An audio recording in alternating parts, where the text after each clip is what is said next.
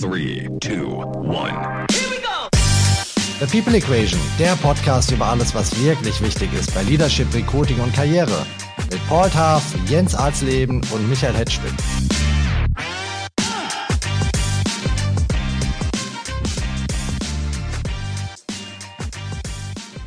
Hallo zusammen. Seid ihr bereit für eine neue Folge unseres Leadership Podcasts The People Equation? In der nächsten guten halben Stunde unterhalten euch Jens Alsleben, Paul Taff und ich. Ich bin euer Host Michael Hetzstück und sende herzliche Grüße ins wunderschöne Hamburg. Hallo Jens. Moin. Und auch ein herzliches Hallo an unseren irischen Hessen, Paul Taff. Gute. Jens, du hast neulich an einer Fuck-Up-Night teilgenommen. Erzähl uns doch mal, was das ist und was du da so getrieben hast. Tja, die Fuck-Up-Night äh, ist mit das Wichtigste für Corporate Germany, was man sich so vorstellen kann. Ja, wo kommt das Ganze her? Äh, also das Fuck Up Night äh, ist ein offizielles Format. Da gibt's auch eine Seite, wo man die ganzen Events äh, nachlesen kann. Die Idee ist entstanden in Mexico City. Und zwar, das ist schon ein paar Jahre her. Da haben fünf Freunde sich abends beim Tequila getroffen und haben gesagt, äh, heute reden wir mal anders miteinander, nämlich äh, wir teilen also nicht äh, mein Haus, mein Auto, mein Pferd, was alles so super läuft in unserem Leben, sondern wir teilen einfach mal miteinander, wo wir mal so richtig in die S-Punkt gegriffen haben. So, und dann haben die äh, sich noch einen zweiten Tequila eingeschenkt und einen dritten, einen vierten und hatten so großen Spaß, dass die gesagt haben, Mensch, das machen wir jetzt äh, regelmäßig. Äh, und jeder bringt dann noch irgendwelche Kumpels mit und so weiter. Und heute ist dieses äh, Fuck-Up-Night-Format ein globales Phänomen. Es gibt eigentlich in allen großen Städten auf der Welt äh, sogenannte Fuck-Up-Nights äh, und die sind immer gleich orchestriert. Du hast nämlich äh, drei Redner, die jeweils äh, zehn Minuten auf die Bühne gehen und äh, anhand von äh, oder mit zehn Slides dann äh, im Hintergrund berichten über ihren größten Bockmist, den sie je im Leben gemacht haben. Das kann was Persönliches sein, das kann was Berufliches sein. Und am Ende des Tages geht es darum, äh, dass man diese Schamgrenze des Imperfekten dass man die überwindet und einfach dann äh, sich von der Leber redet, auch was sind denn meine Learnings gewesen aus den Fehlern, die ich gemacht habe. Wir wissen ja nur alle, dass wir aus unseren persönlichen Fehlern häufig mit am meisten äh, mitgenommen haben für unser Leben. Nur man spricht über diese Fehler nicht. Und was ist das für ein Blödsinn, ja?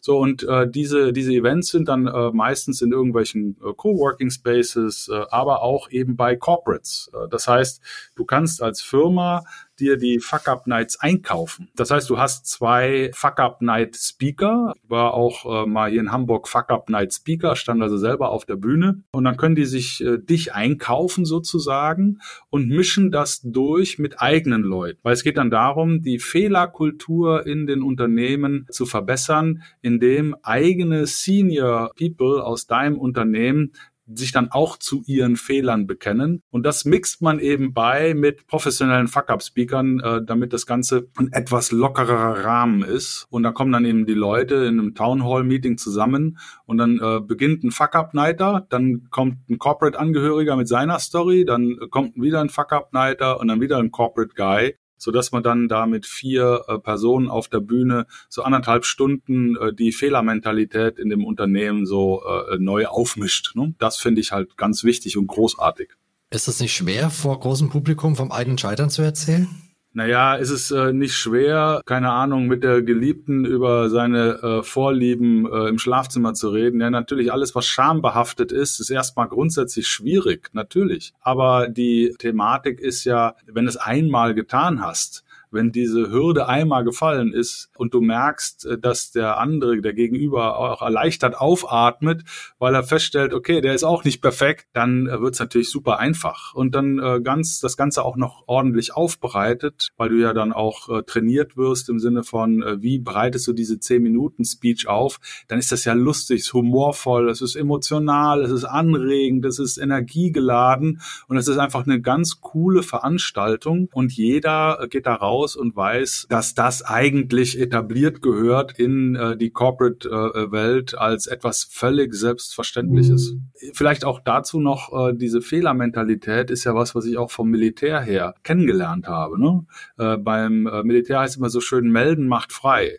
Wenn Fehler passieren und Fehler werden nicht offengelegt, dann sterben Menschen. Und wenn Fehler passieren und die werden offengelegt und jeder hat die Möglichkeit, äh, dem anderen dabei zu helfen, diesen Fehler wieder auszumerzen, dann kannst du das Risiko begrenzt halten. Und deswegen bin ich groß geworden, äh, selbstverständlich mit äh, Fehler passieren, das ist menschlich, aber wenn das passiert, dann raus damit. Und dann gibt's ja auch die sogenannte Lessons Learned, das kennt ja jeder von uns, nur wo kommt das her? Das kommt aus dem Militär und zwar aus dem Debriefing äh, der fliegenden äh, Flotte. Das heißt, die haben ihre Mission geflogen und kamen dann hinterher zusammen in einem Debrief und haben ihre Lektionen miteinander geteilt, die sie aus diesem Einsatz mitgebracht haben. Und da ging es eben auch darum, Fehler offen anzusprechen, damit der nächste Einsatz äh, entsprechend äh, diese Fehler mit einbauen kann. Und deswegen ist diese Fuck-Up-Night so wichtig. Paul, wie findest du dieses Konzept? Geil. Ich finde, äh, wenn, wenn man so eine offene Kultur hat, dass man äh, durch diese Einsehen von Fehler, was absolut gesund ist, das ist ein Befreiungsschlag. Ich weiß noch, in my early career days habe ich einen Boss gehabt, der war aus Hamburg. Das war ein, das war ein, ein äh, richtiger äh, äh, äh, Hanseater, der war gefühlt drei Meter groß und er hat immer Druck gemacht, er hat immer Mails geschickt, er hat geschrieben und geschrieben. Wir waren da, keine Ahnung, vielleicht 40 Leute in der CFO-Abteilung, ich war Treasurer. Und er hat immer, wenn es dringend war, hat er einen roten Umschlag was geschickt. Und wenn du zwei davon gelesen hättest, dann war deine Motivation gleich im Minusbereich. Du kamst dir vor, als du der größte Depp auf dieser Erde warst, ja. Und dann habe ich mein One-on-One -on -One gehabt, also einmal alle zwei Wochen oder vier Wochen. Und danach kam ich raus und ich war wie befreit, weil das war gar nicht so schlimm, wie es, ihr wisst ja, wenn man was liest, ist es ja, ist es ja, tut's mehr weh, als wenn man was gesagt bekommt, weil man kann nicht leicht darauf äh, reagieren. Und ich habe da immer so, ich habe es mit meiner damaligen Frau geteilt, mein Magen war so angespannt, und dieses Arschloch ja, mit seinen roten Umschlägen. Und meine Kollegen waren, meine Engl äh, englische Kollege, der Keith, der ist ausgerastet. Der ist einmal die Treppe hoch und hat gesagt, nein, Keith, mach das nicht. Der hat, der hat sein Tour fast runtergekloppt und hat gesagt, What the fuck is this about? Ja, also, excuse my French. Äh, also absolut positiv. Ich glaube, Jens, das passiert viel zu wenig und es hat viel mit dem Druck zu tun. Das ist, glaube ich, der Unterschied. Wie sind wir ja, wie sind wir zusammengestellt? Was ist unsere DNA und so weiter? Und wie kommen wir mit Druck äh, klar? Und in dem Moment, wo der Druck von außen kommt, das habe ich für mich so äh, jetzt analysiert, wenn ich zurückblicke auf meine Karriere. Immer wenn der Druck von außen kommt, ist das für mich der Anfang vom Ende weil ich mache mir meinen eigenen Druck. Das ist mein Anspruch auch, dass ich keinen Druck von außen haben will oder brauche, ja. Und in dem Moment, wo es dann kam, das war für mich eine Motivationsstörung. Das ist jetzt, äh, um kurz in, ins Fußballgeschäft einzusteigen, das ist jetzt auch, was mit Olli Glasner passiert ist. Das ist ein erfolgsgewohnter Mensch und auf einmal kam der Druck, zwei Bundesliga äh, Ruckrunden, die auf Deutsch gesagt scheiße gelaufen sind. Und er könnte damit nicht umgehen. Wenn er damit umgegangen wäre, wäre er noch Trainer bei Eintracht Frankfurt. Insofern, der Mensch als Insel ohne Druck ist, ist schwer zu betrachten im Berufsleben, weil du hast immer diesen Druck. Und die Frage ist immer, wie geht man damit um? Weiß nicht, Jens, wie du damit früher umgegangen bist. Du bist ja auch eine sehr erfolgreiche Guy gewesen, immer noch, aber damals bei PE. Ja, also ich sag mal so, der, der Mensch äh, braucht Sicherheit und Perspektive, ne, um zu existieren. Das ist ja das, was ich immer sage. Äh, und wenn ich äh, ein Umfeld habe, wo ich mich nicht sicher fühle und wo ich Gefahr laufe, meine Perspektive zu verlieren, wenn ich etwas falsch mache, dann bin ich tendenziell jemand, der den Mund bei Fehlern nicht aufmacht ich sage immer, der, es gibt zwei äh, Typen. Äh, es gibt den Misserfolgvermeider und den Erfolgssucher. Der Erfolgssucher, ähm, der kann mit Fehlern umgehen, weil er weiß, äh, Fehler sind äh, wichtig, um auch auf der Erfolgsspur äh, entsprechend schnell voranzukommen. Die Aufarbeitung von Fehlern sind, äh, sind super wichtig. Der Misserfolgvermeider, wie der Name schon sagt, der versucht Fehler zu vermeiden, weil diese Fehler äh, ihn eben in die Erfolglosigkeit treiben. Zumindest ist das die Hypothese, gegen die er anarbeitet. Ja, und wenn man sich mal in die Corporates, in der Corporate-Welt so umschaut, sehr stark davon geprägt, wie die Kultur ist. Und wenn ich weiß, ich kann offen sagen, äh, was Sache ist, wenn ich weiß, ich werde aufgefangen vom System, ich weiß, ich bin sicher, egal was passiert, die Leute springen mir zur Seite, dann kann ich auch Risiken eingehen Und wenn Fehler passieren, äh, dann weiß ich, das ist äh, nicht, äh, nicht mein Problem. Ich habe mal ein, ein persönliches Beispiel. Ich war für ein Portfoliounternehmen verantwortlich, was dann leider in die Insolvenz ging. Und mein Arbeitgeber hat mich, nachdem wir sechs Monate lang sehr erfolgreich durch diesen Insolvenzprozess durchgelaufen sind, hat mich nicht abgestraft, äh, sondern hat mich befördert. Weil er gesagt hat, äh, ja, Fehler passieren, aber die Art und Weise, wie du dann mit diesem Fehler umgegangen bist, der Einsatz, den du gezeigt hast, um diesen Fehler auch wieder zu korrigieren, der war außerordentlich äh, und äh, das muss belobigt werden. Das ist eine Fehlerkultur, in der man sich sicher fühlt und dann auch äh, sich die Dinge traut, ne, die gemacht werden müssen. Also das höre ich gerne, Jens, und das, das, das finde ich auch toll. Ich sage dir nur aus Sicht von Corporate America, wo ich äh, überwiegend unterwegs war und die Private Equity äh, Fonds waren auch sehr amerikanisch geprägt. Es gab so viel Wechsel. Und wenn ich mit dem CFO unterwegs war für zwei, drei Jahre und wir haben einen guten Job gemacht und dann haben sie meinen CEO gefeuert, dann kam ein neuen dazu und es ging schon wieder los mit Vertrauensaufbau und äh, du bist ja auch, äh, wenn, wenn du da bist, wenn der CEO kommt und der alte, mit dem du, du eng zusammengearbeitet, du bist, glaube ich, ein obvious Target, zumindest für Kritik oder für eine, für eine sehr anspruchsvolle Auseinandersetzung. Was kann der Paul? Was bringt er? Was liefert er? Und du wirst da häufig geopfert. Und das, das, das ist äh, in, in dieser Umgebung der Fall, wenn, wenn es schnell einen Wechsel gibt. Ja, bei einer Umgebung, wo man lange zusammenarbeitet, hat man diese Fehlerkultur und das finde ich gut. Aber ich glaube trotzdem, gibt davon viel zu wenig. Jetzt stelle ich mir vor, ich bin meiner Fuck-Up-Night. Ähm, vor lauter Fremden, glaube ich, relativ einfach blank zu ziehen. Vor engen Freunden auch relativ einfach blank zu ziehen. In meiner Firma, im Berufsumfeld, wo die Leute nicht fremd sind, aber auch keine Freunde, wo ich nicht genau einschätzen kann, wie ist die Fehlerkultur wirklich eingeprägt. Ist das nicht die schwerste Bühne von Fuck-Up-Nights, die es gibt? Ja, mit Sicherheit. Deswegen äh, musste das ja auch so professionell flankieren, weil die von sich aus nicht auf die Idee kommen, äh, sich selber auf die Bühne zu stellen, sondern die geben dem ein, ein offizielles Format, äh, weil es dann einfach leichter ist. Ne? Ja, nochmal, irgendeiner muss sich raustrauen ne? und wenn er dann die Rübe abgehackt kriegt, ja gut, dann war's das wieder. Ne? Und wer soll sich da raustrauen? Das können ja nur Leute sein, die sagen, mir ist das scheißegal, wie das Publikum da draußen reagiert. Die brauchen einen Selbstwert und ein Selbstbewusstsein und eine Selbstsicherheit, die sie da auf die Bühne bringt und sagt, okay, äh, mit den Konsequenzen lebe ich gar keine Frage. Ja, und das ist wiederum eine kulturelle Frage.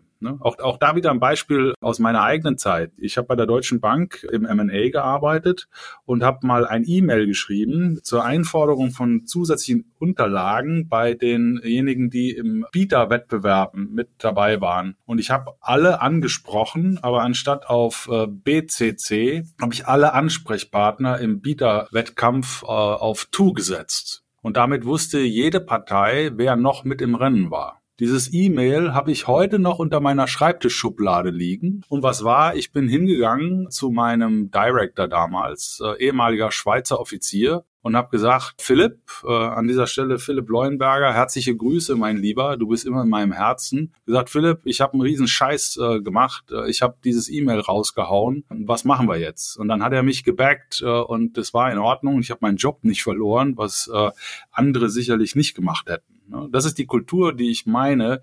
Wenn du jemanden, wenn du ein Umfeld hast, was sagt, ich halte dir den Rücken frei, dann kannst du ganz anders aufspielen. Ne? Ich glaube, die Bereitschaft an Fehler zuzugeben, und es ist nicht immer einfach, aber das macht doch stark und groß und selbstbewusst und führt eher zu respektgewinnendes Verhalten bei den Mitarbeitern. Wir haben eine Welt, wo Leute sich zu sehr zu schwer tun, Fehler zuzugeben. Ich meine, guck mal aus der Politik jetzt ein Beispiel. Das siehst du einen Mann, der ist mittlerweile der unpopulärste Politiker in Deutschland, der war vor zwölf Monaten der populärste.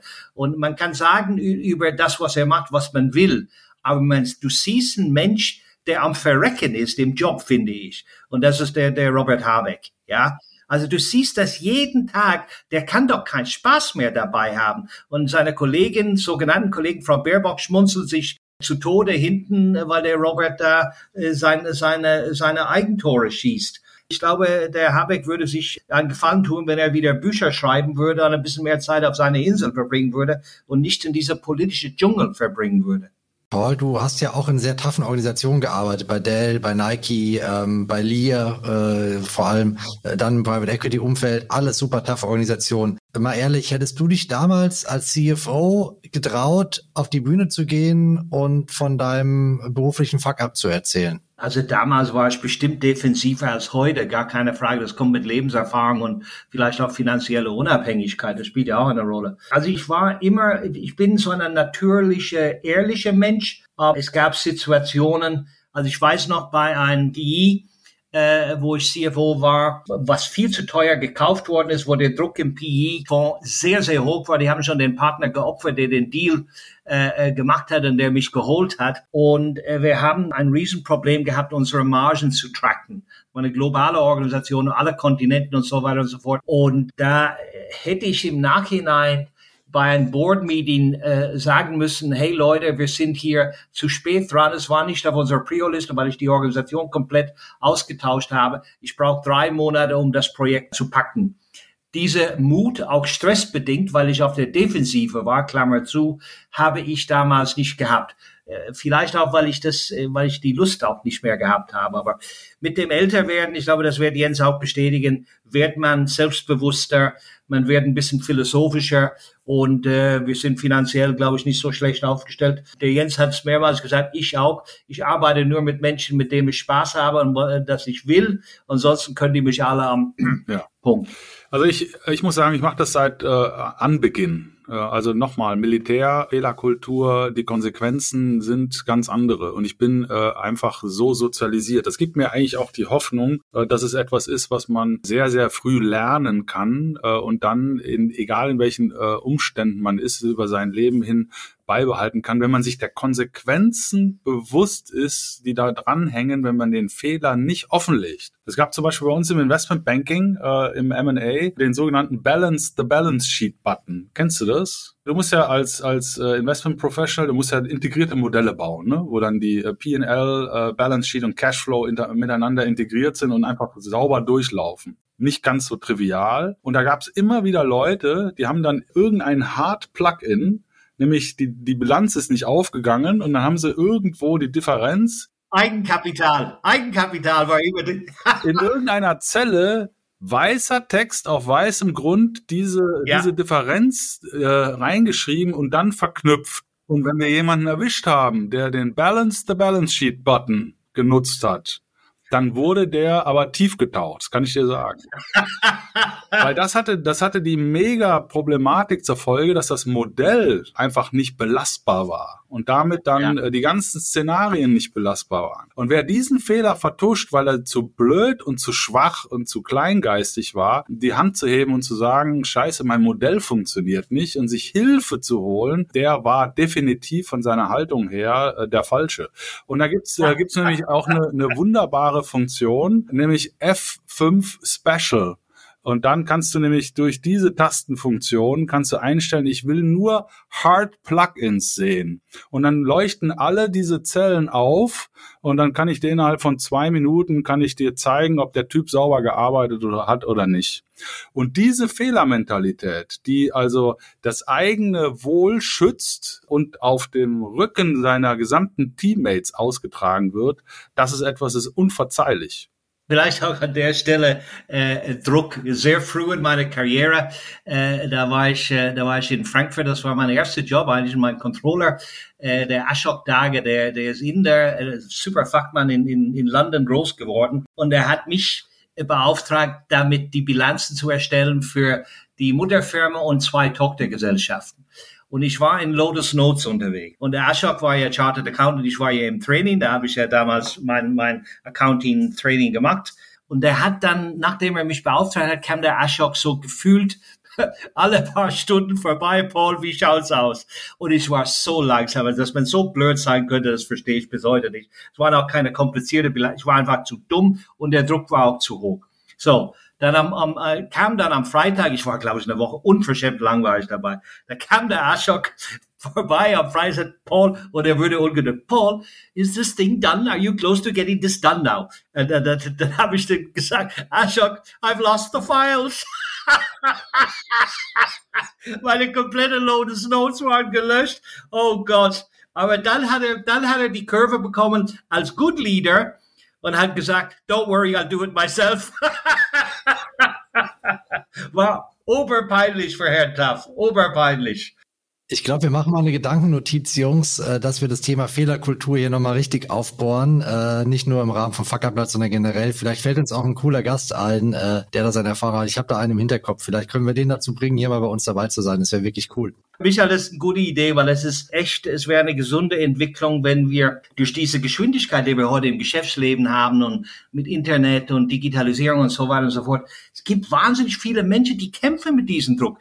Ich behaupte mal, 70 Prozent von den Arbeitnehmern in Deutschland, das ist eine, eine sehr grobe Behauptung jetzt, dass die unglücklich sind in ihren Jobs und sie, sie kämpfen von morgens bis abends und wenn sie nach Hause gehen, machen sie eine Flasche Bier oder eine Flasche Wein auf und kosten sich aus bei ihren Frauen oder ihren Partner.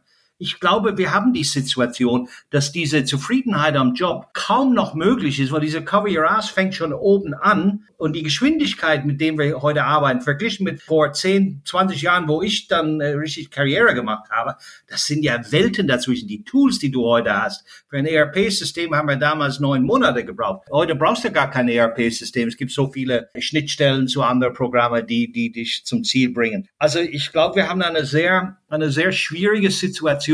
Der Habeck ist ein gutes Beispiel. Andere Politiker sind auch daran gescheitert. Ich glaube, das ist ein großes Problem, was wir viel zu wenig Fokus widmen. Wir nehmen es mal auf. Aber eine Sache müssen wir noch machen, Männer. Ich glaube, wir kommen nicht drum herum, wenn wir über Fuck-Up-Nights reden. Wir müssen auch noch ein, eine Fuck-Up-Night machen. Und zwar hier und jetzt. Ich würde sagen, wir äh, sprechen alle mal über einen Fuck-up von uns. Ihr habt euch nicht vorbereiten können. Ich habe mich vorbereiten können. Ich habe mir schon was zurechtgelegt. Ich würde sagen, ich fange mal an. Da könnt ihr beide nochmal kurz äh, überlegen. Teilweise habt ihr ja schon äh, Fuck-ups erzählt, aber ihr habt bestimmt mehr als einen gebracht in eurer Karriere. Ich auf jeden Fall. Ein Fuck-up bei mir war äh, mein erstes äh, großes Projekt als junger Mitarbeiter, ist gerade voll in die Rust gegangen. Es war das Zusammenstellen eines Buchs als Festschrift für einen Kunden des Verlags. Ähm, ich war redaktioneller Volontär, sollte aber auch Projektmanagement lernen. Alles war gut. Vor der Drucklegung habe ich jede Seite im Buch gecheckt, äh, nur nicht den Umschlag. Und ausgerechnet da war ein Typo drauf. Ein richtig krasser Fuck-up. Als das Ding dann beim Kunden eintraf und der den Umschlag sah, fiel er natürlich aus allen Wolken. Die Zeit hat auch gedrängt. Zwei Tage später war irgendwie ein großes Event, Jubiläumsfeier und so, äh, Alarmstufe rot. Wir über Nacht schnell neue Umschläge drucken lassen, direkt zum Kunden liefern lassen per Express und jetzt das Bittere, noch bittere. Eine Kollegin von mir aus meinem Team, die gerade zufällig in dessen Stadt zu tun hatte, musste alles abbrechen, dorthin gehen und 6000 Bücher mit neuen Umschlägen versehen. Liebe Corinna, du wirst es vielleicht nicht hören, wenn du es hörst. You're always on my mind äh, dafür. Ich habe mich so schlecht gefühlt, das war so peinlich. Ich habe meinem Chef damals sogar angeboten, so lange mein Gehalt auszusetzen, bis er die Kosten für den Nachdruck wieder reingeholt hat. Als Berufseinsteiger hätte mir das echt wehgetan, zwei, drei Monate kein Gehalt zu bekommen. Aber mein Boss war so cool, das abzulehnen und diesen Fuck-up als Lernerfahrung zu verbuchen. So ähnlich wie es äh, Jens auch schon erzählt hat. Und das war ein ganz, ganz wichtiges äh, Erlebnis für meinen Berufseinstieg. Zum Glück sehr früh gekommen, dass ich lange davon lernen konnte. So, das war's bei mir. Wer will weitermachen? Ja, komm, ich, ich, ich hau meine raus. Ich habe ja auch viele gemacht. Äh, aber eine, eine, wo ich im Nachhinein, im Nachhinein das nicht bereue.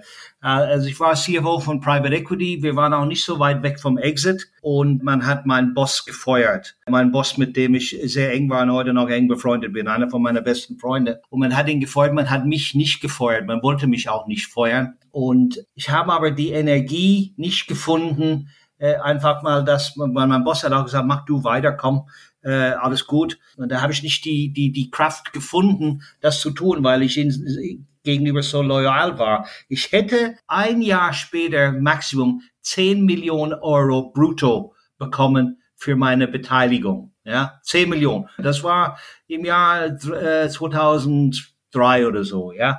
Also im Nachhinein überlege ich mir, ob ich nicht vielleicht ein bisschen hätte politischer kluger sein müssen oder hätte ich die 10 mehr auf mein Konto. Aber trotzdem, äh, man kann auch nicht gegen seine eigene DNA äh, handeln an, an der Stelle. War einfach äh, politisch äh, unklug oder politisch politisch unreif, sagen wir mal an der Stelle. Ob das so ein klassischen Fuck-up ist, weiß ich jetzt nicht. Aber auf jeden Fall hätte das das ein oder andere spätere äh, Sorge, um das Haus zu bauen und dieses und jenes, wäre es vielleicht ein bisschen einfacher gewesen. Es wäre so einfach, wenn ich mein Verhalten verändert hätte, dass dass ich dann dabei geblieben wäre. Aber dann habe ich es doch nicht gemacht.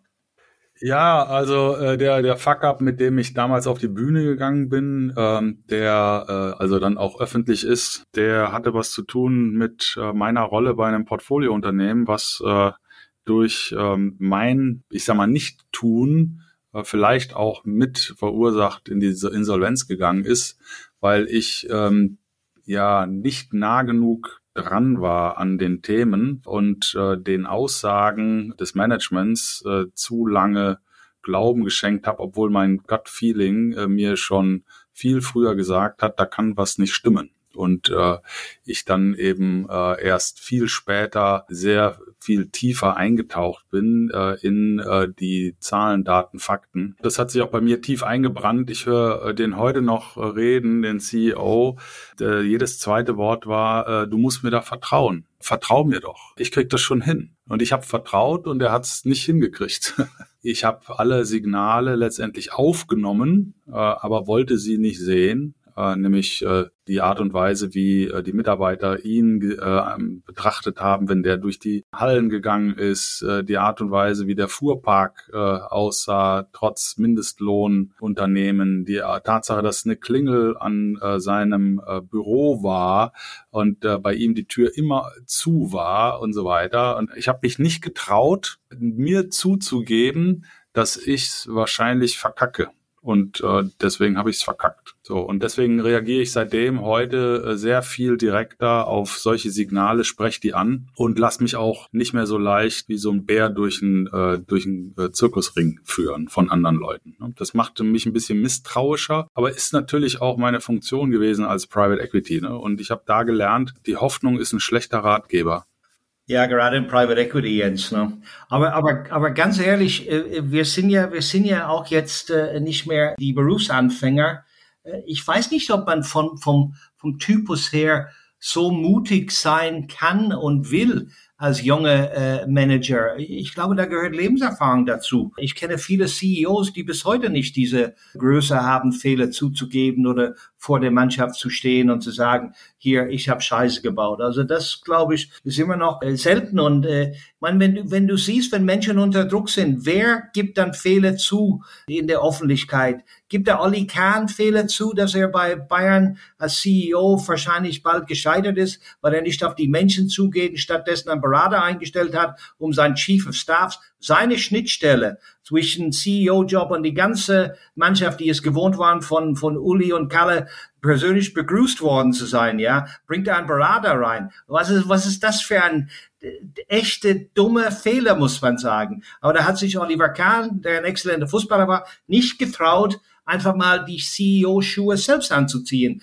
und ein Walk around the, the building zu machen und so weiter und so fort. Also es sind viele Menschen, die, die es nicht äh, gewachsen sind. Ja, und auch, auch evolutorisch äh, erklärbar. Also wenn du Schwäche zeigst, äh, wenn du eine Verwundbarkeit zeigst, dann äh, läufst du ja Gefahr, verbissen zu werden, ausgeschlossen zu werden aus deiner Jagdgruppe. Die Konsequenzen evolutorisch waren tatsächlich existenziell. Aber das natürlich heute schon lange nicht mehr. Und nochmal, ich äh, will da nicht äh, zu sehr drauf rumspringen, aber die Unternehmenskultur, also die Art und Weise, wie dort miteinander umgegangen wird, ist äh, das ausschlaggebende Element dafür, äh, wie eine Fehlerkultur auch wachsen kann in einem Unternehmen. Gutes Schlusswort. Und die nehmen wir uns vor für eine der nächsten Folgen. Danke Jens, danke Paul, danke euch fürs Zuhören. Äh, jetzt wisst ihr, mit was für Pfeifen ihr es hier zu tun habt. Wir haben die Karten auf den Tisch gelegt. Und das ist nur die Spitze des Eisbergs, glaubt mir. Wir hoffen, unser Facker-Podcast war nützlich für euch. Wir hören uns bestimmt wieder und sagen Danke, Gute und Tschö, Jens, Paul und Michael.